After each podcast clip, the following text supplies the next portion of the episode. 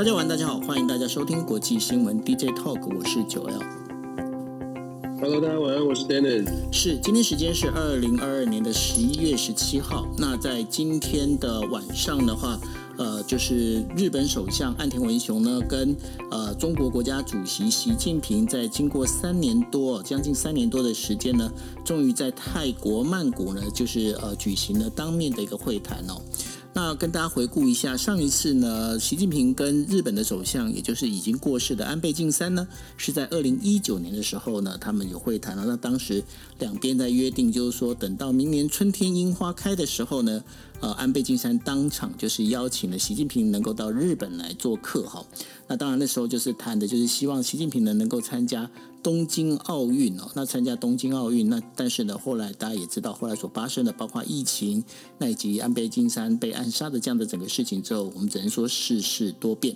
那当然了，在这当中的话，他们就是呃，在这一次的会谈里头啊。跟上一次二零一九年的时候会谈的时间呢，差不了多少，大概是四十几分钟哦。那这四十几分钟当中呢，双方就同意啊，通过对话呢来建立双方稳定的关系。那习近平他就讲了，他说中日的关系的中日关系的重要性呢并没有变，那今后也不会改变。那岸田文雄则是说，日本和中国的对于这个亚那个东亚地区还有国际社会的和平以及繁荣呢，负负有相当重要的一个责任，所以呢，必须通过双方的努力呢，才加快这个建设这个有关于稳定的关系啊，这是非常重要的。那尤其呢，这个岸田文雄也指出哦，就是说中国在呃冲绳的这个呃尖阁列岛，还有就是在东海的，就是包括台湾海峡这样的一个军事活动呢，以及弹呃弹道导弹的这样的一个发射呢，其实严他把呃非常表达非常严重的一个关切哦。那所以他也强调说，台海的和平稳定的这是重要性是非常具非常重要的。那当然了，在这个呃，就是中方那边呢，也在稍晚的时候也发布了有，就是由那个呃新华社呢也发布了中方的这个新闻稿。那双方的新闻稿如果对比一下，大家可以发现一件事情哦，他们两边在强调的重点不太一样哦。那唯一相同的地方，当然就是认为呢，就是俄罗斯呢不应该使用核武器，那也不应该卷入核战争这件事情是相同的。但是呢，对于有争议的，我们在讲的就包括了，就台海关系的这样台海的这个安全稳定，以及呢，就是这个关于就是岸田文雄呢，就是对于呃。我们在讲的就是呃，这个中国的这个军舰啊，呃，进入了所谓的这个金格金格列岛这件事情呢，其实呃，在中方跟日方这边的一个新闻稿上面呢，有一些些差距哦。那这些差距里头的话，当然这也是对于东亚的这个安全呢，我们在讲的它是一个非常重要的一个呃，大家可以去研判的一个重点。那谈到东亚安全呢，我们就必须得聊到就是日韩之间的关系哦。当然，在这一次的整个一个不管是集团体的会谈，或者是日韩首脑的这样的一个见面的时候呢，好像感觉日韩之间关系好像要修复了。但是呢，就在今天呢，这个韩国的国防部就发表，因为大概在就是之前二零一八年的时候呢，其实韩国呢这一边日韩之间他们在呃海军就是一个海军跟海上自卫队哦，这当中的话发生镭射照射这件事情呢，但是韩国国防部否认他们有做这件事情哦，那当然这个对于日韩之间的关系会有一些影响。那当然待会的话，那个呃，Denis 会跟大家分享哦，那个韩国的总统文在呃。尹呃尹锡悦呢，韩国总统尹锡悦呢，他呃就是有跟就呃我们在讲的这种阿拉伯王子哦 MBS 呢有见面哦。那这件事情的话，待会会请 Dennis 来跟大家来做补充。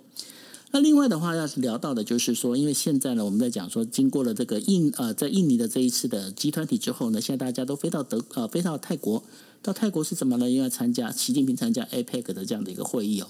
那原本习近平呢是希望在星期一的时候在泰国发表一个公开的演讲，那这公开演讲里头啊，他当中的定的一个题目是提到了亚太地区不是任何人后院这样的一个题目哦。但是呢，现在看起来这一个演讲呢，现在目前的话好像已经被取消哦，因为他改由要跟呃新加坡总理李显龙来见面。那当然了，在谈这件事情的时候，那个中国的官方媒体的新华社他就讲了说，这是因为呢这个日程安排的便利性呢，所以才取消了这一次的一个发表演讲的机会哦。但是我们知道，这这演讲的取消哦，这件事情的话，当然在行程之外，那为什么会在行程之外会有这样的一个行动呢？这个其实也蛮耐人寻味的。那另外的话，我们在聊到的就是有关于俄罗斯跟美国在于核武军说这件事情。俄罗斯的副外长呢，呃，里亚里亚布科夫在十七号的时候接受了呃俄罗斯的这个电视台的一个访问的时候表示呢，他将在二十九号哦到十二月六号在埃及开罗呢跟美国举行所谓的核裁军谈判哦。那将讨论的是在推动削减呢，就是减少战略武器条约当中，也就是呃 New START 的的一个实施哦。那这个条约里头啊。是美俄之间呢，对于核裁军的一个框架，最主要的一个呃，就是一个框架哦。那这一次的话，呃，可能呢会因为这个就是俄罗斯入侵，原本以为是会因为俄罗斯入侵乌克兰而中断的美俄裁军呢，呃，可能还是会有重新复活的这样的一个现象哦。那呃，在路透社这边的报道是说，美国国呃国务院的发言人呢普莱斯呢，他也表示哦，美国跟俄罗斯将在不久的将来哦，会针针对这所谓的核裁军这件事情呢，会进行谈判。那但是呢，从这个我们在讲的这个里亚布科夫在所表示这件事情当中看起来的话，这个会议应该是已经准备要召开哦。那可以看到，美国跟俄罗斯之间开始来谈判有关核军缩这件事情。那当然，另外一个的话，就是必必须要聊到的，就是入侵乌克兰的这个俄罗斯军队呢，他们现在到底是想怎么走呢？现在传出来哦，就是说。应该是这个俄罗斯正准备要寻找如何可以做停火谈判的这样的一个事情哦。那这对于这个正对于那个一在一直在支援乌罗乌克兰的这个等于说欧美国家呢，使用外交的方式、外交跟政治的方式来解决就是俄乌冲突的话，的确是一个他们比较愿意去做的事情哦。但是在那个乌克兰这边的话，当然他们是会提高高度警戒。为什么呢？如果这一次的整个如果透过政治来做谈判跟协商的话，很可能乌克兰被占领的这所谓的乌东四省哦，它当中的这些土地，很可能就是变成是个。没办法完全的把它收回来。那对于泽伦斯基来讲，他是不希望发生这样的一个事情哦。那不过呢，在这整个一个事情里头的话，也可以发现可以看到，就是说，包括了就是呃美军的这个参呃参谋联席会主席呢，呃，他也提到了，就是说，如果真的乌乌克兰的军队想要全面获胜的话，目前看起来最好的方式还是使用政治来做这政治谈判了。连呃，就是参谋联席会的主席都提出这样的一个想法的话，大概呃，这对于我们在讲说乌克兰希望能够全复全面收复失土这件事情呢，它可能在某个角度上看起来是稍微有一点点难处了哈。那另外的话，我们在讲的就是十六号之前那个美国其中选举的这个整个结果呢，目前反对党的共和党呢，它已应该是已经拿回了就是众议院的多数席位哦。那在这拿出回多数席位之后呢，其实，在包括了，因为参议院本身的话是由民主党来主导，而共呃就是众议院是由共和党来主导的一个情况之下，会不会造成呢？就是。呃，就是美国这个众议院跟参议院之间的这个相互抗结的这样的一个状况发生，而对于美国现在的一个经济的话，会不会有其他更多的一个影响哦？那这件事情的话，现在也是值得我们来观察的。那以上的话是为大家带来的，就是有关就今天的话五则，大概可以让大家来看的一个新闻哦。那接下来的话，我们想请这个 Dennis 来做这五则新闻呢，帮我们做一个深入的解析跟报道。OK，好，Dennis。哦、oh，Hello，Hello。其实我们最最近这个礼拜啊，真的是国际新闻是蛮多的。那主要的原因是因为国际的互动很多，再加上一个波兰被误击的这个事件，所以导致整个国际新闻大家关注程度。如果关注国际新闻的人会觉得说，哎，最近这个呃事件可以讨论的事件挺多。那我们刚刚讲到的第一个部分，为什么大家会关注？是因为很多的互动正在发生。这个互动当然跟 G 团体有关，然后再跟 G 呃 APEC 会议有关。大家关注的互动啊，说穿了，最关注的就是睽违了两三年之后，中国的习近平呢，终于出来了。所谓的出来，就是说中国的大国外交到底要怎么样的运作？其实。各呃是世界各国都很想知道的，所以我们看到很多的新闻呢，都围绕着习近平跟其他的国家如何的互动。那今天我们第一条消消息谈的是中日之间的元首会谈。其实比较有趣的部分是，我们都很清楚的知道，过去这两三年，基本上日本跟美国是走得非常近的，就是基本上走的亲美的路线。其实长期以来都是哦，只不过最近这两年，因为整个全球反中，尤其在新冠肺炎之后，全球反中的这个气氛是比较明显的。那美国华盛顿，我们之前有说过。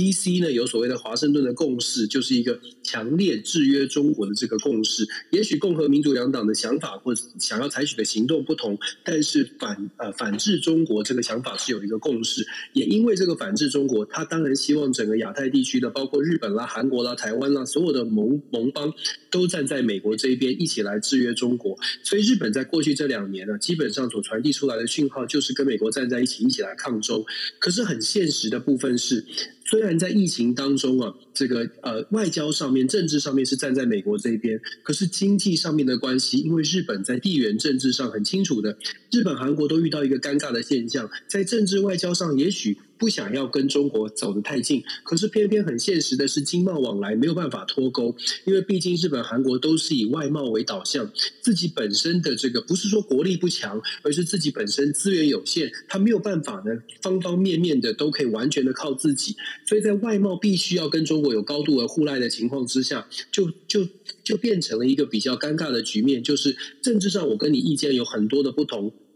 在很多国际政治，尤其是像台海的问题上面，日本跟中国呢，跟北京当局是有很大的歧见的。可是呢，在经贸上面又不能够完全的脱钩，尤其是对于日本的很多企业来说，它就算要慢慢的减少在中国的投资，或者是慢慢的减少对中国的依赖，也也得我刚刚说的慢慢的哦，那没办法说这个大企业几百亿的投资，我说今天关厂了，我就什么都不要，呃。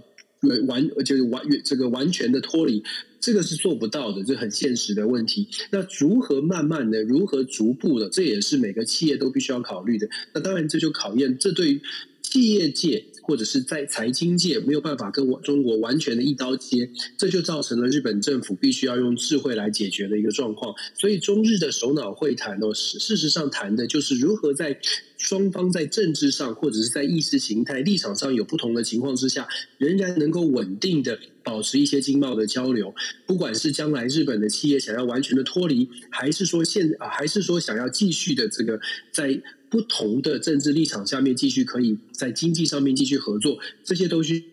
都需要智慧。那我们看到这次岸前文万田文雄跟这个习近平的会谈呢，事实上我觉得跟其他的首脑会谈一样，基本上都至少最少最少没有出现就拍桌子，就是像去年三月份的那个。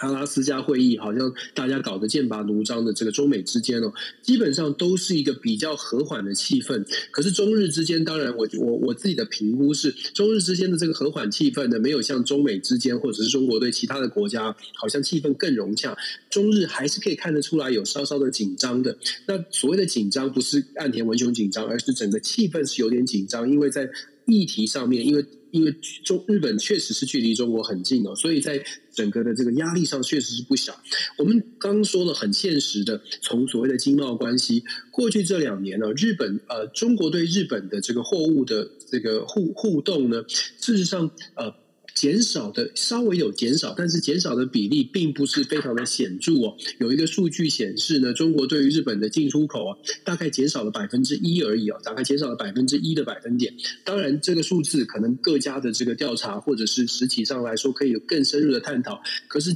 整整体而言，中日之间的经贸关系并没有因为政治的角力或者是政治的意见不同而大幅的去做出大幅的缩水，说大幅的调整。这也是我们刚刚说的。我个人会觉得，中日之间的关系呢，就如同这一次的首脑会谈之后，中日双方所发出来的言论，就是他们会想办法 properly properly handle 这些不同哦，就是合理的或者是适宜的去呃控制他们中日双方的旗舰。那么当然，这个控制旗舰当中呢，从台湾的角度最关注的就是那台海呢，台海之间的关系会怎么处理？尤其是日本，我们一直都觉得说，哎，日本跟我们这跟台湾的关系就是。台湾有事，日本有事，这个是在台湾很多很多朋友都在不断的在讲的这句话。可是其实啊，台湾有事，日本有事，这个或许并不是，并不是呃完全可以落实的，或者是说在日本也许也有一些不同的意见哦。接下来的中日关系，如果想要朝着比较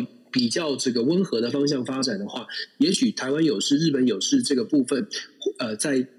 接下来，日本政府或者是日本的官方谈话当中，或许会稍微的把它冷处理哦，这是我们可以去观察的。我们还是要强调，台日的关系跟中日关系，它当然会有联动、联动的影响。日本当然支持台湾，就像美国也会支持台湾。可是支持台湾的同时呢，自己也有自己的国家利益，必须要去兼顾哦。现实考量还是。我们看国际政治一个关键的关键的重点，而不是只想到说我们台湾希望看见什么，忘记了可能其他的国家有在列呃现实利益上必须要做的考量。中日首脑会谈，我会觉得朝向至少不是朝向更恶化的情况前呃方向去前进。这个啊跟拜习之呃拜习之间所定调的这个气氛也有一些关系。那另外谈到习近平取消演讲，习近平。把它实体的演讲变成书面的演讲哦，在 APEC 的峰会上面，习近平这个演讲其实内容还是挺值得关注的。为什么这么说呢？因为这一次的这个 APEC 领领导人会议呢，首先这个拜登没有参加，再来是说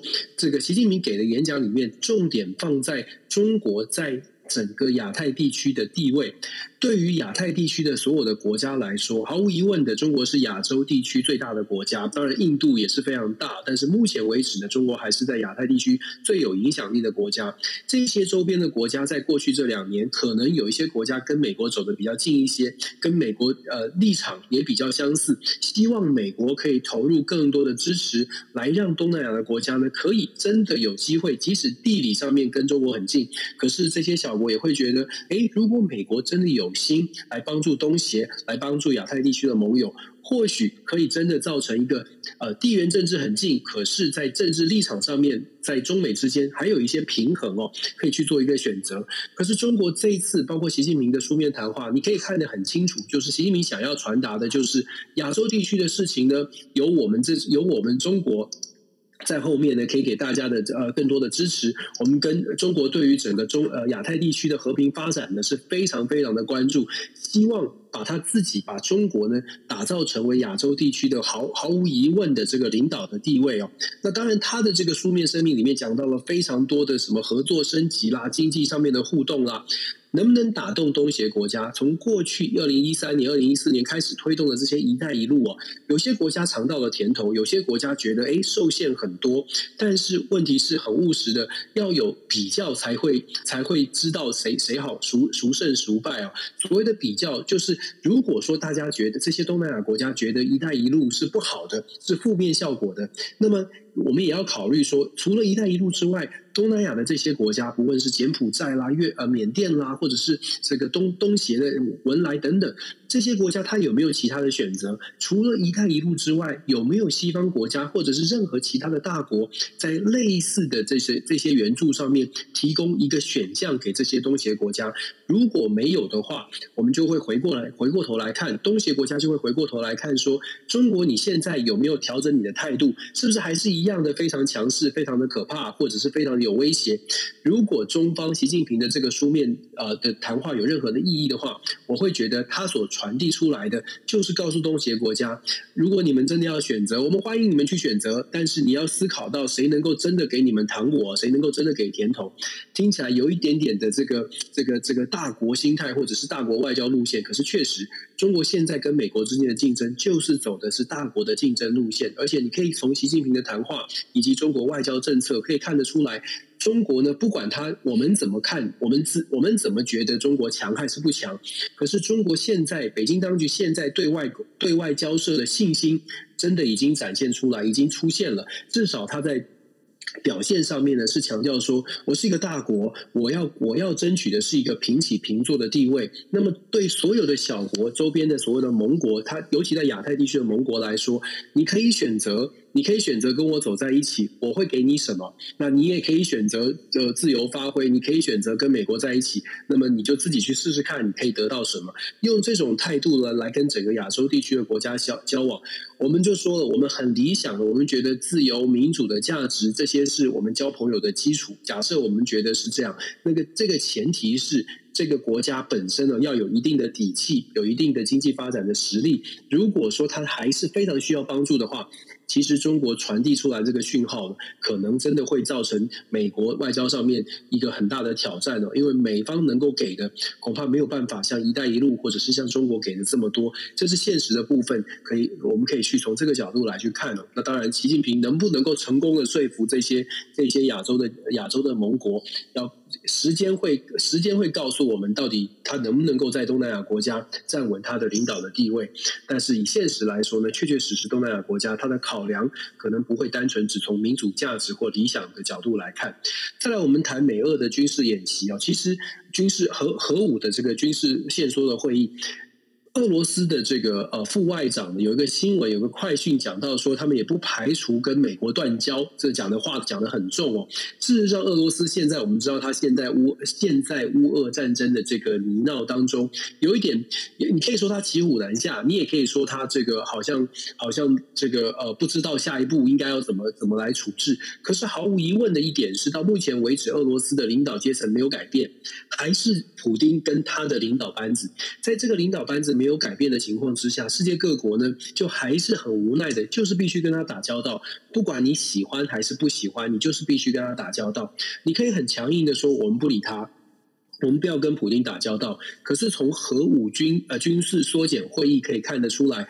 这是现实的部分，就是。俄罗斯现在就是全世界最呃这个拥有最多核子武器的两个国家之一，美国跟俄罗斯。美国呢，如果真的要去降低核子武器的威胁、核子战争的威胁，那么就不能够不去跟俄罗斯打交道。这也是为什么我们说，就算你不喜欢普京，可是他就是手握着五千个核子弹、五千枚以上。这样的核子武器、核子弹头，你就是必须要跟他找到一些平衡的方式。我们在乌俄战争可以可以找不到平衡点，可是，在核子限缩的部分呢，从美国的利益或者从西方民主国家的利益，赶快的把这种核子武器的协议谈定，至少。至少，如果我们这个任何的条协议呢，还有一点点的可靠度或者是公信力的话，至少把这个协议谈成了，接下来在核子战争上面，我们可以少一点这样的一个危险哦。乌俄战争已经提醒了大家，真实的战争是有可能发生的，也提醒大家，核子武器不是。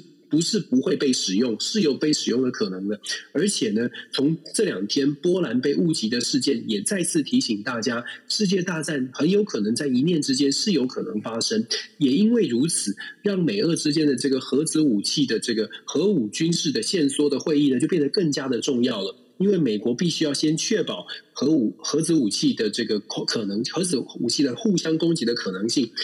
要降低哦，要想办法降低。这也是为什么我们说常常会讲说，国际现实的部分可能比。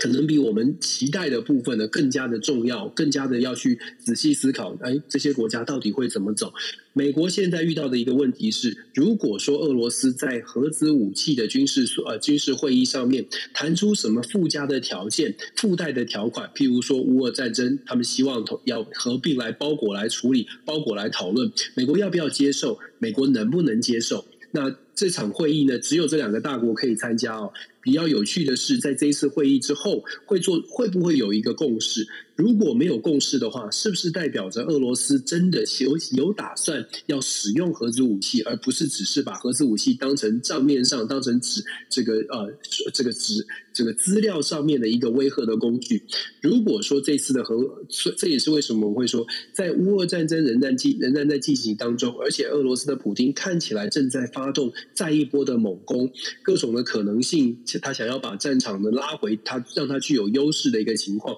军事上面虽然在实际上、实体上是往后撤的，可是在这个飞弹的攻击上，在实际的军事的这个演绎上面，普京好像没有退缩。这个时间点的核子武核子武器的协议，不仅不仅仅是可以看得出来，俄罗斯它的。普丁的态度是要继续走强硬的路线，还是说这个或也也可以看得出来说，普丁现在对美国，他到底是用一个呃不能说敬畏，但是到底是想要跟美国做出一些妥协，还是其实想要用他手上的这些资源逼迫美国，逼迫美国做出一些妥协，甚至是逼迫美国在乌俄的战争上上面呢，向乌克兰去做一些施压来做来来解决哦。我们为什么说美国或者是西方国家可能会直接或间接的来调整对乌俄战争的态度或者是影响呢？其实啊，这个有一些迹象可循。就像我们今天准备说的第四条新闻哦，不只是美俄之间的核子武器的会议会很重要，美国现在已经开始在释出一些讯号。当然，我们必须要强调。正向解读跟反面解读，我们都可以去做思考。先说先说一个方向，这个方向呢是指美国的参谋总长联席会议主席 Mike Milley，他这个等于是台湾的参谋总长，他公开的表示呢，俄罗斯跟乌克兰这场战争，乌克兰想要靠着。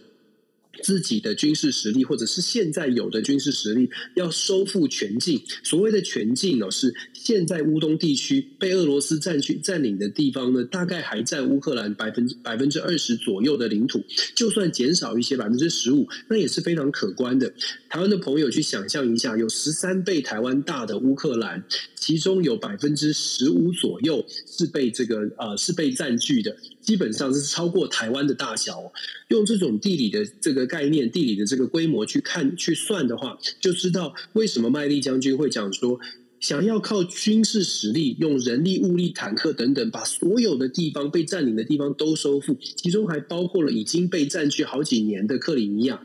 二零一四年就被占据了克里米亚。如果想要收复这些地方，甚至这边都已经有了基础的这些呃军事的设施哦，想要完全的收复，短期内是非常非常难的。他虽然没有说用不可，他不可能没有用不可能来形容，可是难度是非常高的。这告诉我们什么呢？这告诉我们美国正在讯释放出一种讯号是。俄罗呃乌克兰呢，如果想要坐上谈判桌，短期之内你不可能达到你所谓你呃泽伦斯基所设定的条件，要全境收复为谈判的前提。泽伦斯基在不久之前有提出各项的这个谈判的条件，其中之一就是要全境收复，另外呢要追究战争的责任，然后还要俄罗斯负担所谓的重建的费用，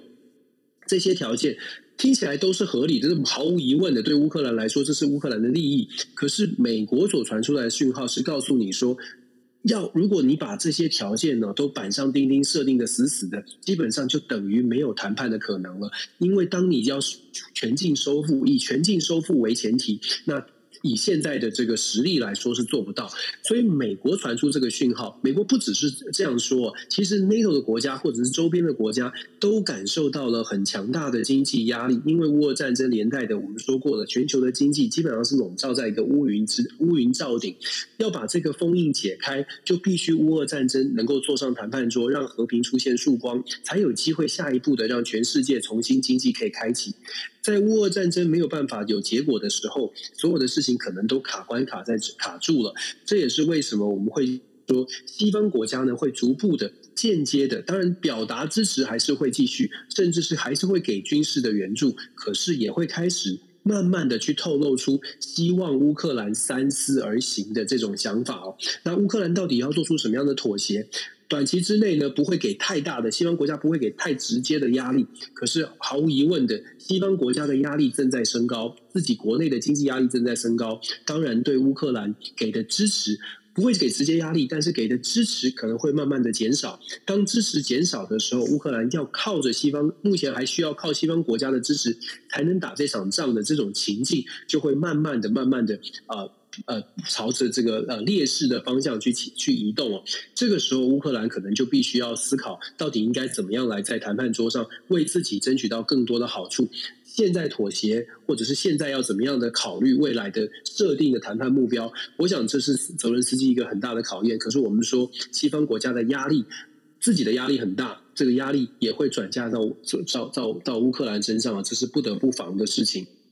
我们刚刚好像漏掉讲了，就是说韩国这个呃讲中日首脑会谈的时候，本来应该谈这个韩国说呃韩国的总统尹锡悦见了 MBS 这件事情，我在这边赶快的做一个补充哦。为什么这这件事情很有趣也很重要呢？我们说国际现实，我常常说国际现实，国际现实说穿了就是钱，到底能不能赚钱？到底能不能国家能不能经济发展？国家能不能发大财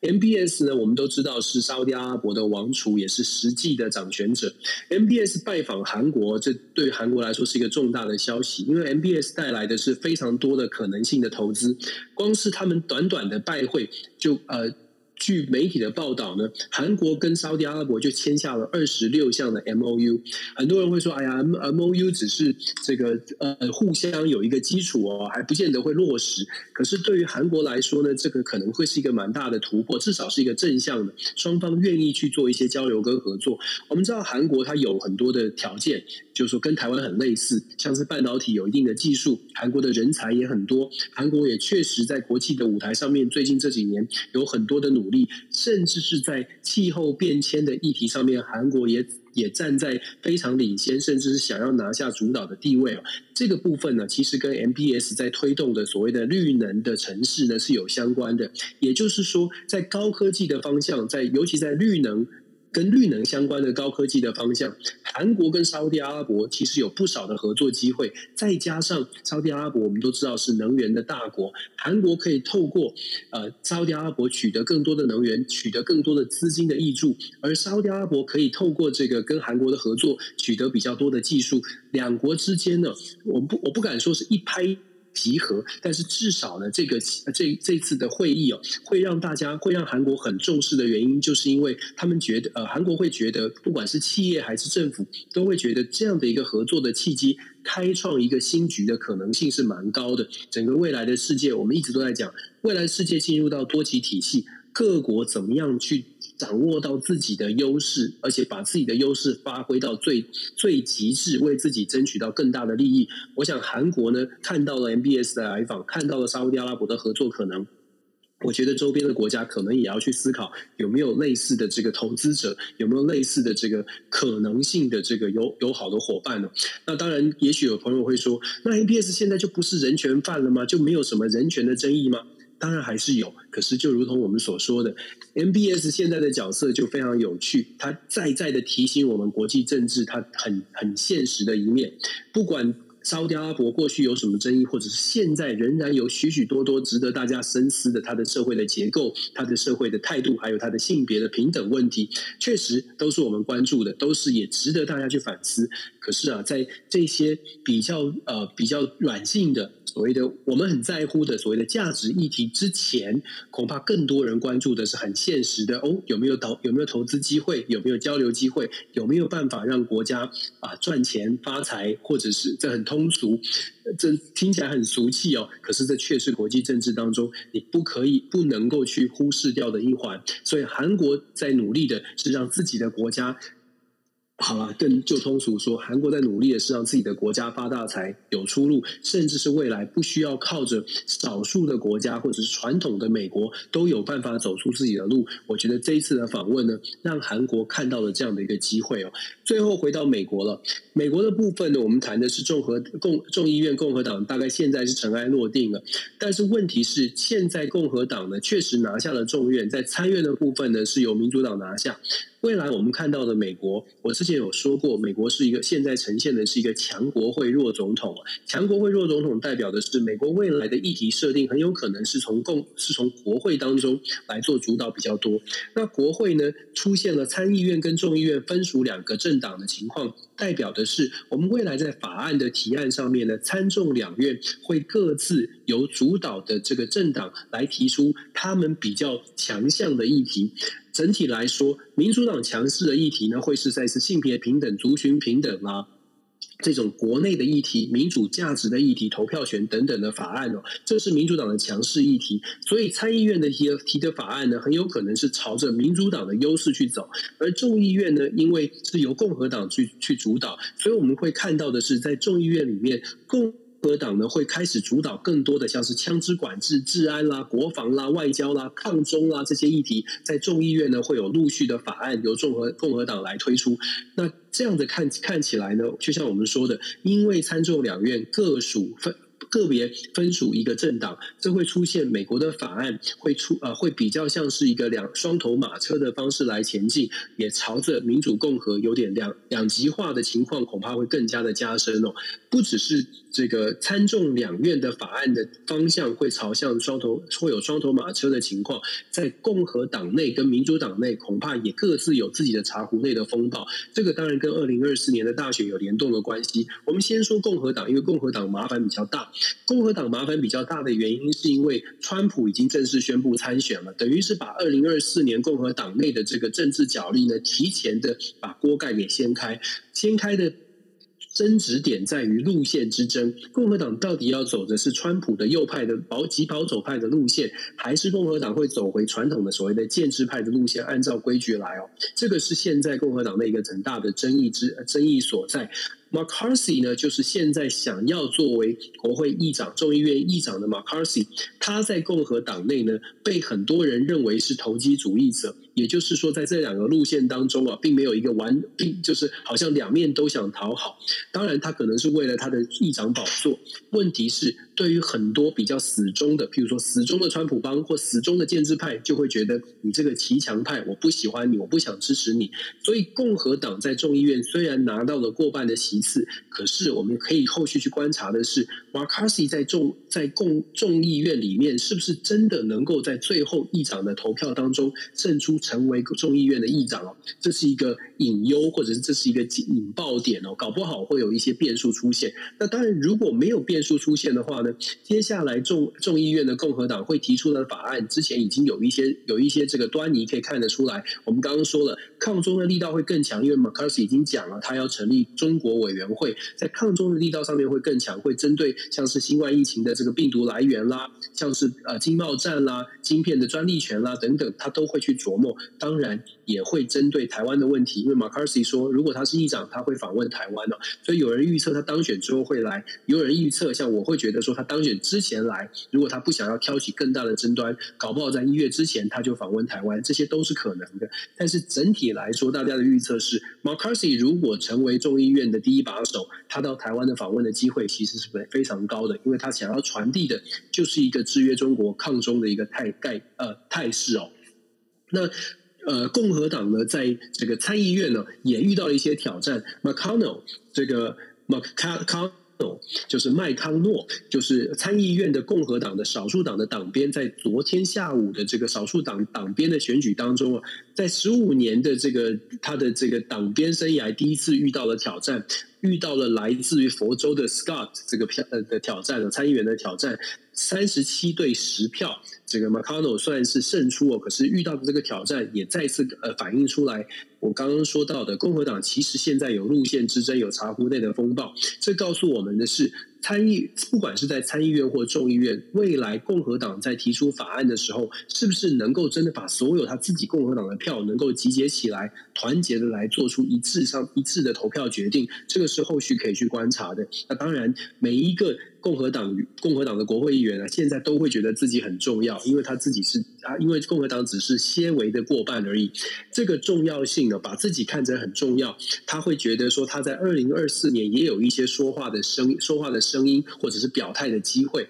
我想呢，对于政治人物来说，如果有一点点个人的这个权力权力的这个想法。其实现在的共和党恐怕是各怀，我们要形容的话，可能是共和党现在在参众两院的政治人物各怀鬼胎的机会是蛮多的。我这不是代表他们都不是好人，而是在算计上面有更多要盘算的部分，尤其在共和党内。那民主党呢，相对来说路线之争不是这么明显。当然有进步派跟所谓的这个一样是建制派，路线之争不是这么明显。主要的原因是因为。我们的川普老呃不拜登老大就是拜登总统呢，这个成功的压住了阵脚，让这一次选的不差，所以导致呢。民主党内本来很多民主派觉得要把拜登翻掉，或者是挑战拜登的二零二四，现在有点不太敢说话，或者是觉得要稍安勿躁。毕竟现在的声势来说，拜登好像把民主党带得还不错。可是这也会引发一个问题，就是说拜登到底能不能选？他到底能力上面、年纪上面到底能不能选呢？如果拜登迟迟不决定，或者拜登觉得只有我自己。才知道我自己的身体健康，所以我坚持要选。但是旁边的人都觉得他年纪太大，出现这种争议的话呢，民主党内啊就不会是路线之争，而是拜登是不是任，到底要不要出来挑战他的这个问题哦。要挑战现任总统，尤其是现任总统自己决定要连任的情况之下，这样的挑战呢，会让民主党看起来有点糟糕。所谓的有点糟糕，就是说民主党的内部的纷争会变成台面化。在台湾，可能我们常常觉得说，哎呀，什么党什么党，党内的初选杀的见见骨哦，好像很正常，甚至曾经发发生过。但是在美国，不是没有发生过，可是通常现任总统要竞选连任，遭到党内非常强烈的反抗反抗，甚至是党内的初选可能会不过关，这种情况是相当罕见的。所以拜登总统的情被民主党遇到的问问题是，拜登他自己觉得他自己还能不能选？那拜登他在国会当中有多少支持？然后国会议员如何在国会里面是帮助拜登呢，还是希望劝服拜登、劝说拜登说啊，赶快赶快这个让位，赶快这个扶植新秀？我觉得这个是。民主党在国会呢，可能要去思考的问题，也是我们观察民主党到底支不支持拜登。他后面支持跟不支持，可能考虑的是二零二四哦，二零二四到底民主党应该推出谁？国会如果非常支持拜登，那么或许国会就是站在拜登后面要挺他二零二四。可是如果国会在法案上面并没有完全按照拜登的意志来走，我们可能看到的是民主党的国会可能现都已经已经在开始酝酿有不同的想法要。取代拜登，找一个新的人，让民主党在二零二四还有机会继续连任，这是民主党的盘算了。简单来说，今天这五则新闻分享到这里，谢谢。是哦，那所以呢，呃，其实大家可以仔细看到，就是这几天的话，真的是我们在讲的是国际外交圈的一个大拜拜哦。那这大拜拜里头的话，当然就是刚刚 Dennis 也跟大家提到了，包括三年大家。许多首长都三年未见了，哈，这个我们在讲这首脑都三年未见的一个情况之下，重新的再认识，然后重新的再一次的彼此之间的一种我们在讲眼神有没有对过哈，这样的一个事情，那当然也可以从很多的这一些大家，我觉得。在日本的一个媒体里头，他们很喜欢去看一件事情，就是彼此首脑之间哦，他们在握手跟他们眼神之间对的那种感觉哦。那然后从那当中去猜测一些相对应的一些呃，是不是有一些微表情？大家有空的话也可以看一看哦。那其实呢，呃，对于岸田文雄来讲的话，他接下来回到日本之后啊，等着他的事情还是还是蛮多的哈。那。大家也都知道，就是说，在日台之间的这个关系啊，未来的话该怎么走？那现在包括过去呢，台湾人一直在台湾的那个，我们在讲台湾的政坛呢，一直把宝压在这个安倍派上头啊。那这样的一个做法的话，是不是已经开始做调整了？那有很多事情呢，可以再来看。那其实呃，在下个月的话，呃，当当时被称为三 A 之间的当中的一位哦，也就是说，当有三 A 的一个，一个是安倍嘛，哈啊悲伤，然后一个是麻生太郎哈阿寿桑，那另外一个呢是甘利明哦，那甘利明呢阿妈阿妈利桑呢，他呃在下个月的时候会来台湾哦，他要谈的是有关于半导体的一个会议哦。那在谈这当中的话，其实对台湾的这整个一个相对应的这些事情呢，其实都会有一些息息相关，而且是非常的重要。那接下来到底台湾跟日本之间的关系会怎么样，也很值得我们来观察。OK，好，那这就是我们这个星期为大家带来的国际新闻 DJ Talk。那我们，哎，我们下个星期还是一样时间嘛，对不对？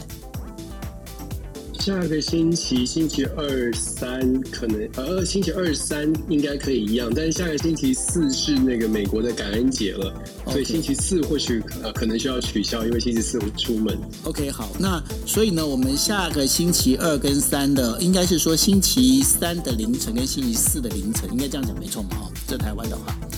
对。对对对，已经以台湾的话来说，对对对，那所以呢，我们下星期的话会呃，就是会有两场两，就是有两天，然后星期四的时候呢，就是呃，Dennis 要去吃过感恩节啦，Dennis 要去吃火鸡，然后我们要去吃呃嘉义火鸡饭这样子，OK，好，好，那这就是我好吃，对，OK，那这就是我们为大家带来的国际新闻 DJ Token，OK，好，大家晚安，拜拜，晚安，拜拜。